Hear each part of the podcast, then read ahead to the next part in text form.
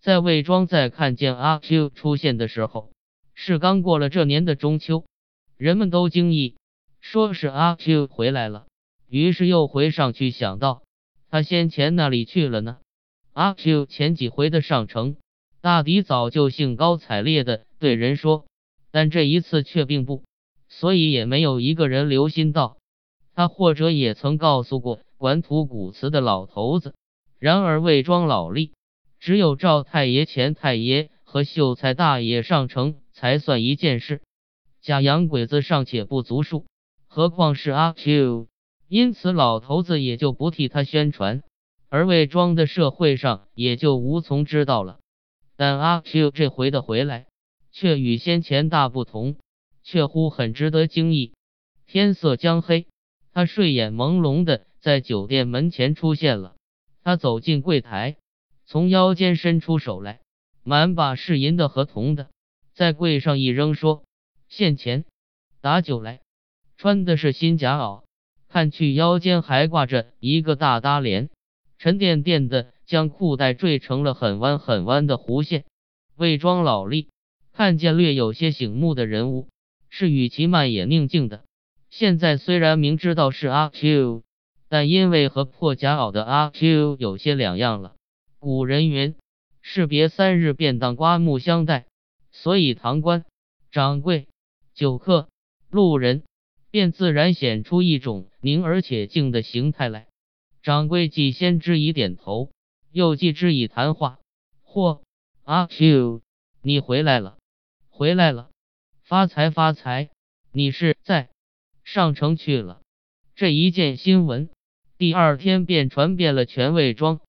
人人都愿意知道现钱和新夹袄的阿 Q 的中心事，所以在酒店里、茶馆里、庙檐下，便渐渐的探听出来了。这结果是阿 Q 得了新敬畏。据阿 Q 说，他是在举人老爷家里帮忙。这一节听的人都肃然了。这老爷本姓白，但因为和城里只有他一个举人，所以不必再冠姓。说起举人来，就是他。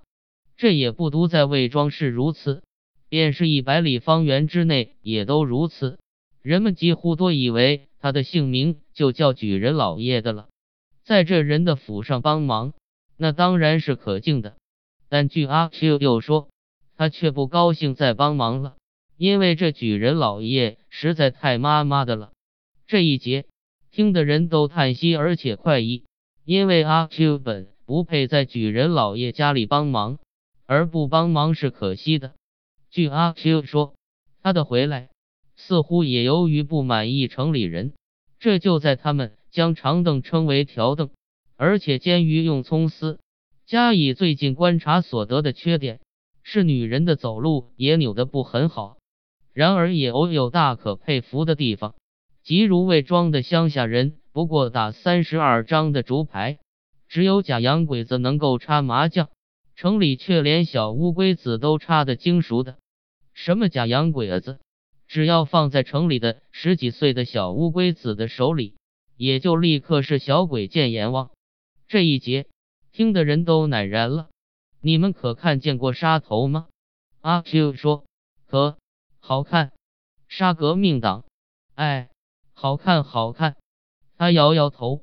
将唾沫飞在正对面的赵思辰的脸上，这一节听的人都凛然了。但阿 Q 又四面一看，忽然扬起右手，照着伸长脖子听得出神的王胡的后项窝上直劈下去，道：“擦！”王胡惊得一跳，同时电光石火似的赶快缩了头，而听的人又都悚然而且欣然了。从此，王胡温头温脑的许多日。并且再不敢走进阿 Q 的身边，别的人也一样。阿 Q 这时在魏庄人眼睛里的地位，虽不敢说超过赵太爷，但位之差不多，大约也就没有什么语病的了。然而不多久，这阿 Q 的大名忽又传遍了魏庄的闺中。虽然魏庄只有前赵两姓氏大吴，此外十之九都是浅闺，但闺中究竟是闺中。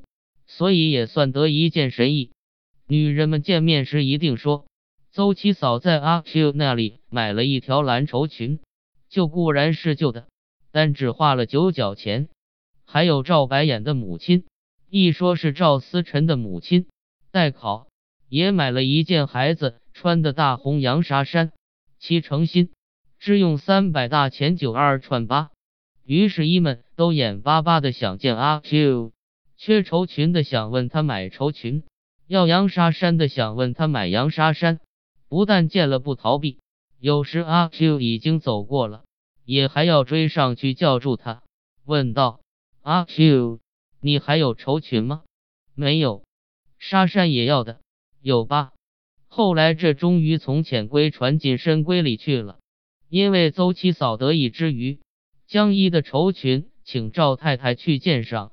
赵太太又告诉了赵太爷，而且着实恭维了一番。赵太爷便在晚饭桌上和秀才大爷讨论，以为阿 Q 实在有些古怪，我们门窗应该小心些。但他的东西不知道可还有什么可买，也许有点好东西吧。加以赵太太也正想买一件价廉物美的皮背心。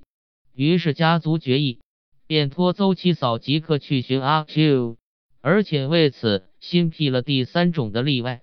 这晚上也姑且特准点油灯，油灯干了不少了，阿 Q 还不到。赵府的全眷都很焦急，打着呵欠，或恨阿 Q 太飘忽，或怨邹七嫂不上进。赵太太还怕他因为春天的条件不敢来，而赵太爷以为不足虑。因为这是我去叫他的，果然，到底赵太爷有件事。阿 Q 终于跟着邹七嫂进来了，他只说没有没有。我说你自己当面说去。他还要说，我说。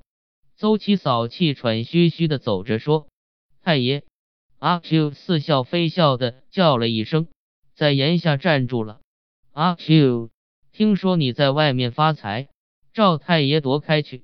眼睛打量着他的全身，一面说：“那很好，那很好的。这个，听说你有些旧东西，可以都拿来看一看。这也并不是别的，因为我倒要。我对邹七嫂说过了，都完了，完了。”赵太爷不觉失声的说：“那里会玩的这样快呢？那是朋友的，本来不多，他们买了些，总该还有一点吧。现在。”只剩了一张门木了，就拿门木来看看吧。赵太太慌忙说：“那么明天拿来就是。”赵太爷却不甚热心了。阿 Q，你以后有什么东西的时候，你仅先送来给我们看，价钱绝不会比别家出的少。秀才说。秀才娘子忙一瞥阿 Q 的脸，看他感动了没有。我要一件皮背心。赵太太说。阿 Q 虽然答应着，却懒洋洋的出去了，也不知道他是否放在心上。这使赵太爷很失望、气愤，而且担心。